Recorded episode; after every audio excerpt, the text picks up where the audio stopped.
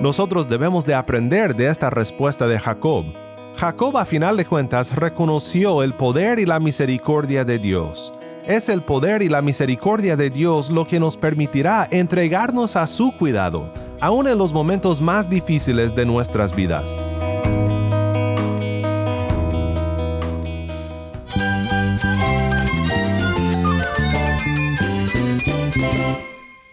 Cristo es todo para mí. Mi Salvador, mi amigo, mi guía. Cristo es mi verdad. Es nuestra guía, nuestro faro. Cristo es el Señor y Salvador. Nuestro protector, nuestro amparo, nuestra fortaleza. Es Jesús, el único que te lleva a Dios, el único camino, la verdad y la vida. No hay más ningún camino, es Jesús.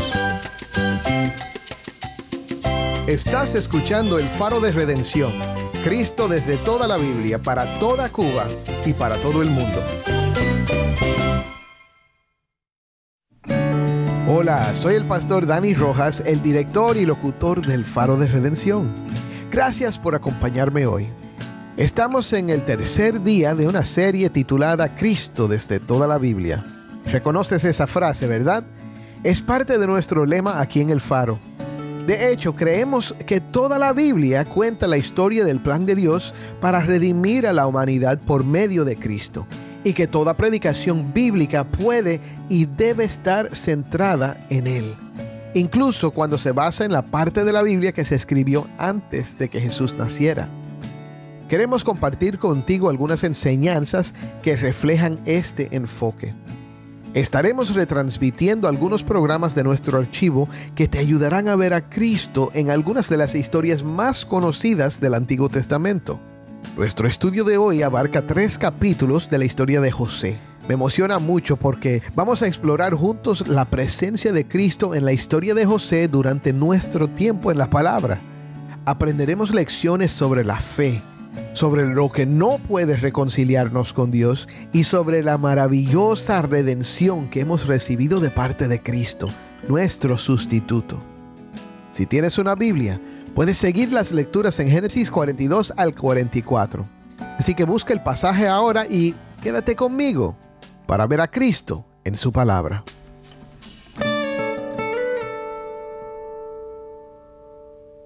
Vamos ahora al programa Judá se interpuso con nuestro locutor anterior, el pastor Daniel Warren. Viendo Jacob que había alimento en Egipto, dijo a sus hijos, ¿Por qué se están mirando? He oído que hay alimento en Egipto, añadió. Desciendan allá y compren de allí un poco para nosotros, para que vivamos y no muramos. Entonces diez hermanos de José descendieron para comprar grano en Egipto. Pero Jacob no envió con sus hermanos a Benjamín, hermano de José, porque dijo, no sea que le suceda algo malo. Los israelitas fueron junto con los que iban a comprar grano, pues también había hambre en la tierra de Canaán. Y José era el que mandaba en aquel país. Él era quien vendía a todo el pueblo de la tierra. Cuando los hermanos de José llegaron, se postraron ante él rostro en tierra. Al ver José a sus hermanos, los reconoció, pero fingió no conocerlos y les habló duramente, y les dijo, ¿De dónde han venido? De la tierra de Canaán para comprar alimentos, le respondieron ellos. José había reconocido a sus hermanos, aunque ellos no lo habían reconocido a él. José se acordó de los sueños que había tenido acerca de ellos, y les dijo, Ustedes son espías, han venido para ver las partes indefensas de nuestra tierra. No, señor mío, le dijeron ellos, sino que tus siervos han venido para comprar alimentos. Todos nosotros somos hijos de un mismo Padre, somos hombres honrados, tus siervos no son espías. No, sino que ustedes han venido para ver las partes indefensas de nuestra tierra, les dijo. Pero ellos dijeron, tus siervos eran dos hermanos, hijos del mismo Padre en la tierra de Canaán, y el menor está hoy con nuestro Padre y el otro ya no existe. Entonces José les dijo, Es tal como les dije, ustedes son espías, en esto serán probados, por vida de Faraón que no saldrán de este lugar a menos que su hermano menor venga aquí. Envíen a uno de ustedes y que traiga a su hermano, mientras ustedes quedan presos, para que sean probadas sus palabras, a ver si hay verdad en ustedes. Y si no, por vida de Faraón, ciertamente son espías. Y los puso a todos juntos bajo custodia por tres días. José les dijo el tercer día, hagan esto y vivirán, pues yo temo a Dios. Si son hombres honrados, que uno de sus hermanos quede encarcelado en su prisión. El resto de ustedes vayan, lleven grano para el hambre de sus casas, y tráiganme a su hermano menor, para que sus palabras sean verificadas y no morirán. Y así lo hicieron. Entonces se dijeron el uno al otro, verdaderamente somos culpables en cuanto a nuestro hermano, porque vimos la angustia de su alma cuando nos rogaba, y no lo escuchamos. Por eso ha venido sobre nosotros esta angustia. Rubén les respondió, No les dije yo, no peguen contra el muchacho, y no me escucharon. Ahora hay que rendir cuentas por su sangre. Ellos, sin embargo, no sabían que José los entendía, porque había un intérprete entre él y ellos. Y se apartó José de su lado y lloró. Cuando volvió a ellos y les habló, tomó de entre ellos a Simeón, y lo ató a la vista de sus hermanos. José mandó que le llenaran sus vasijas de grano y que devolvieran el dinero a cada uno poniéndolo en su saco, y que les dieran provisiones para el camino, y así se hizo con ellos. Ellos, pues, cargaron el grano sobre sus asnos y se fueron de allí.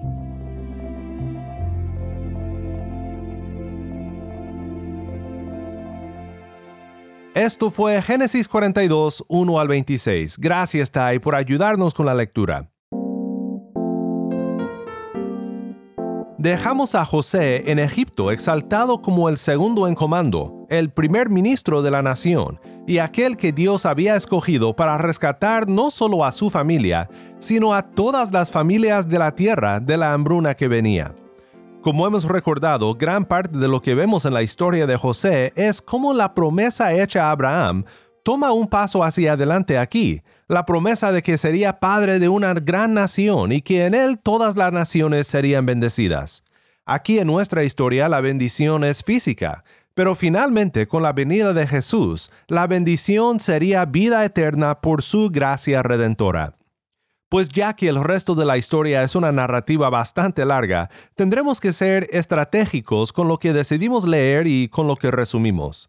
Escuchamos en la lectura de Génesis 42, 1 al 26, cómo los hermanos llegaron a Egipto buscando alimento durante la hambruna, y cómo estuvieron frente a su hermano pero sin reconocerlo. Todo esto nos pone en la orilla de nuestros asientos porque por supuesto nosotros entendemos la ironía, pero aún no ha llegado el momento para que José se revele ante sus hermanos. Cuando regresan a casa sin Simeón y encuentran el dinero devuelto en sus costales, pues todos se asustan.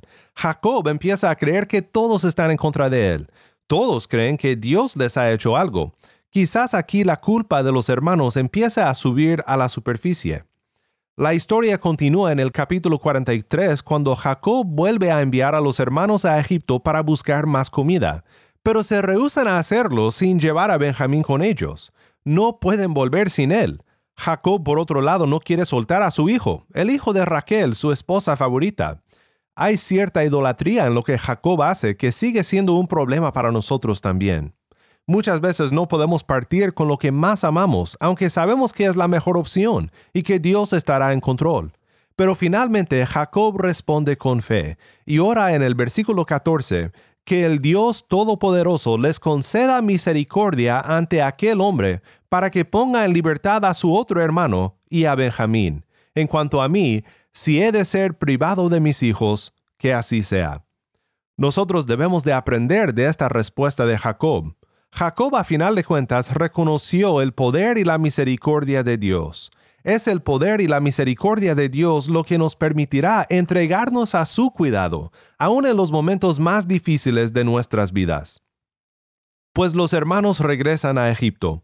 Judá promete personalmente ser responsable de regresar con Benjamín. Llevan regalos para apaciguar a este primer ministro de Egipto que ellos no reconocen como José, y también el dinero que les fue devuelto, además de lo que requieren para volver a comprar más comida.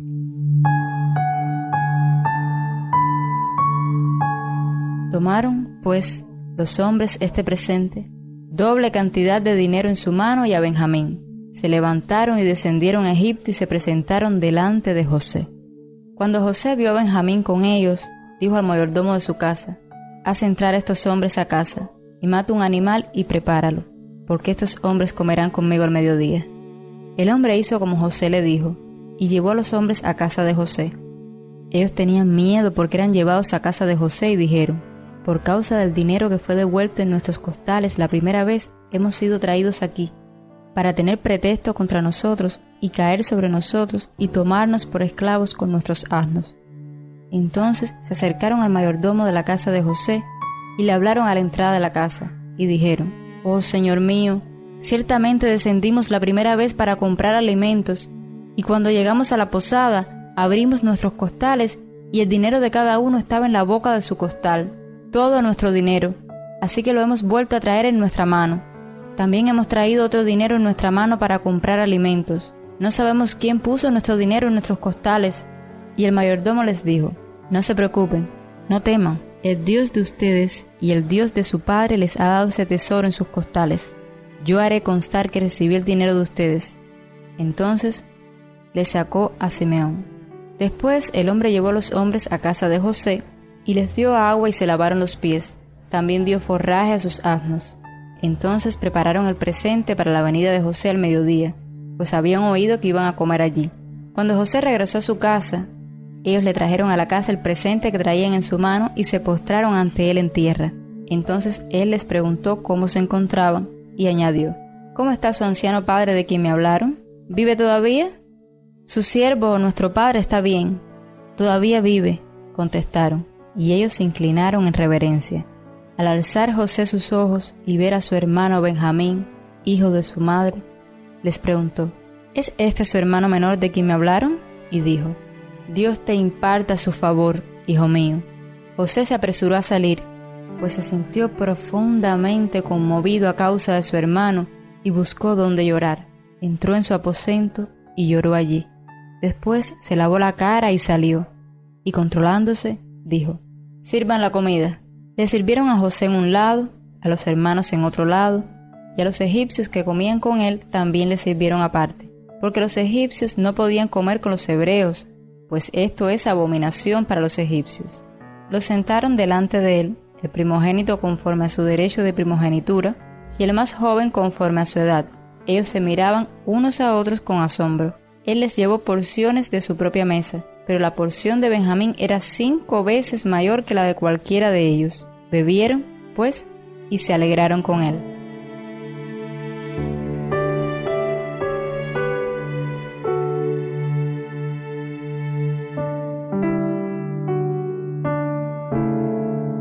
Paro la lectura aquí solo para mencionar dos cosas. Los hermanos llevan regalos para apaciguar a este oficial, que es tan similar a cómo nosotros tratamos de apaciguar a Dios con nuestras buenas obras y nuestra religiosidad. Pero lo que se requiere aquí es reconciliación, y esto no puede ser comprado. Requiere de un cambio de corazón, y es esto lo que José busca de los hermanos. ¿Notaste que a la hora de comer José sirvió más comida a Benjamín? José quiere ver si los hermanos pueden ser provocados a celos como lo fueron en su caso. En la siguiente lectura vemos que José incluso les da la oportunidad de abandonar a Benjamín. Pero en la respuesta de Judá no solo vemos un cambio de corazón, sino lo otro es que vemos un ejemplo de lo que Cristo hace por nosotros.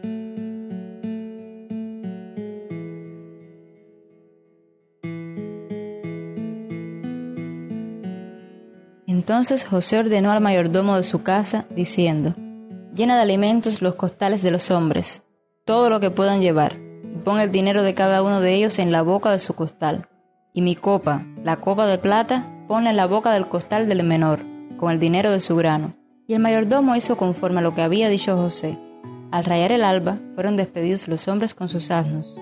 Cuando ellos habían salido de la ciudad y no estaban muy lejos, José dijo al mayordomo de su casa, Levántate, sigue a sus hombres. Cuando los alcances, diles, ¿por qué han pagado mal por bien? ¿No es esta la copa en que bebe mi Señor? ¿Y que de hecho usa para adivinar? Obraron mal en lo que hicieron. Así que los alcanzó, les dijo estas palabras, y ellos le dijeron, ¿por qué habla mi Señor de esta manera? Lejos esté de sus siervos hacer tal cosa. El dinero que encontramos en la boca de nuestros costales se lo volvimos a traer de la tierra de Canaán. ¿Cómo pues habíamos de robar de la casa de su señor plata u oro? Aquel de sus siervos que sea hallado con ella, que muera, y también nosotros entonces seremos esclavos de mi señor. Y él dijo, sea ahora también conforme a sus palabras, aquel que sea hallado con ella será mi esclavo, y los demás de ustedes serán inocentes. Ellos se dieron prisa, cada uno bajó su costal a tierra, y cada cual abrió su costal. El mayordomo registró, comenzando con el mayor y acabando con el menor. y la copa fue hallada en el costal de Benjamín. Entonces ellos rasgaron sus vestidos y después de cargar cada uno su asno, regresaron a la ciudad. Cuando Judá llegó con sus hermanos a casa de José, él estaba aún allí, y ellos cayeron a tierra delante de él. Y José les dijo, ¿qué acción es esta que han hecho? ¿No saben que un hombre como yo puede ciertamente adivinar? Entonces dijo Judá, ¿qué podemos decir a mi señor? ¿Qué podemos hablar y cómo nos justificaremos? Dios ha descubierto la iniquidad de sus siervos, así que somos esclavos de mi Señor, tanto nosotros como aquel en cuyo poder fue encontrada la copa. Pero José respondió, Lejos esté de mí hacer eso. El hombre en cuyo poder ha sido encontrada la copa será mi esclavo, pero ustedes suban en paz a su padre.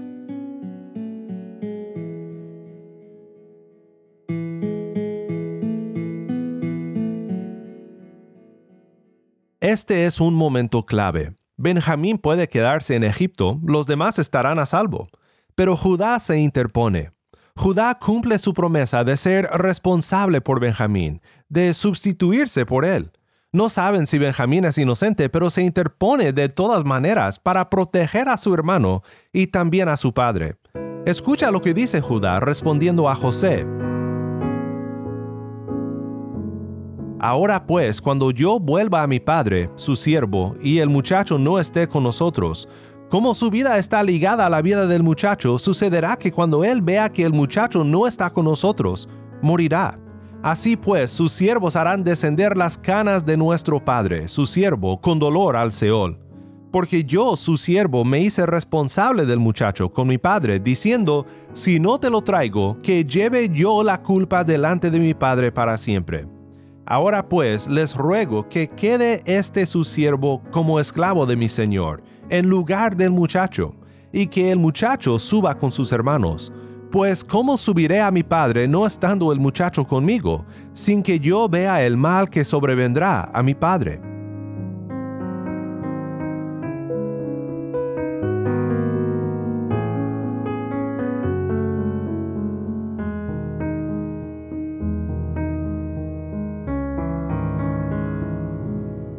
En esta interposición de Judá de parte de Benjamín, tenemos el primer ejemplo en las escrituras de una persona sustituyéndose, por decirlo así, para salvar a otro. Es una imagen de Cristo que nos debe de asombrar con gratitud por la cruz del Calvario. Termino con las palabras de James Boyce. Boyce reflexiona, Aún Judá puede haber pensado que el primer ministro de Egipto quizás sería misericordioso y que no tendría que ser un esclavo, o que habiéndose vuelto un esclavo por Benjamín, quizás después de alguna manera podría procurar su libertad. Cuando Jesús se interpuso por nosotros, sabía que tendría que pagar el precio completo para nuestra redención por su muerte, y aún así no retrocedió del costo.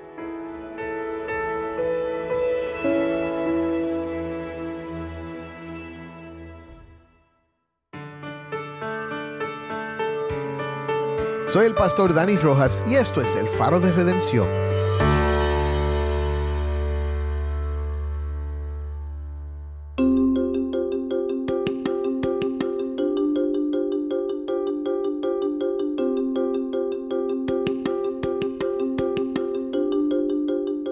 Con la ayuda de nuestro locutor anterior, el pastor Daniel Warren, hemos recorrido una extensa porción de Génesis en un tiempo breve pero qué grandes lecciones sobre el Evangelio y la misericordia de Dios hemos extraído de esta historia. Cristo, el león de Judá, se vislumbra en el relato cuando Judá intercede por su hermano.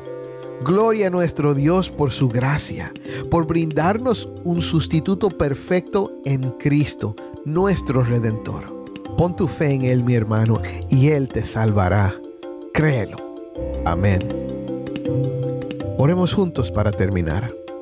Padre Celestial, te damos gracias por esta historia maravillosa de José, tan emocionante, tan impactante.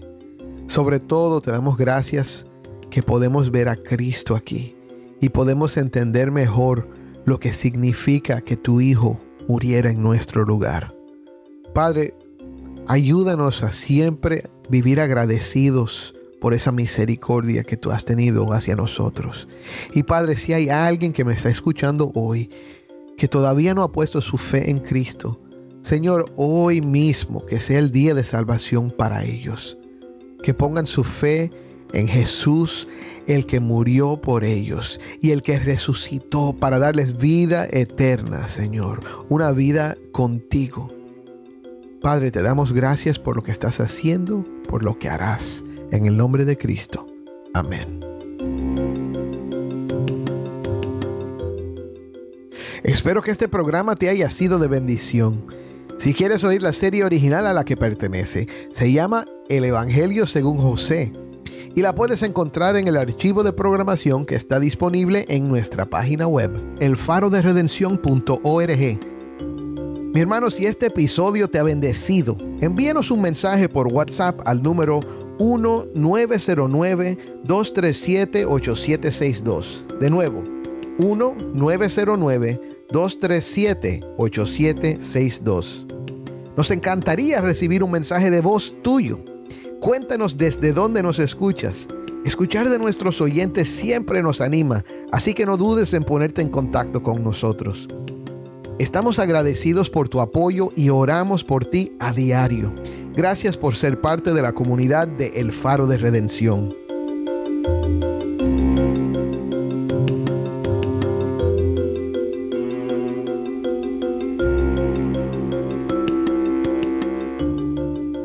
Soy el pastor Dani Rojas. Te invito a que me acompañes mañana en esta serie Cristo desde toda la Biblia, aquí en el Faro de Redención.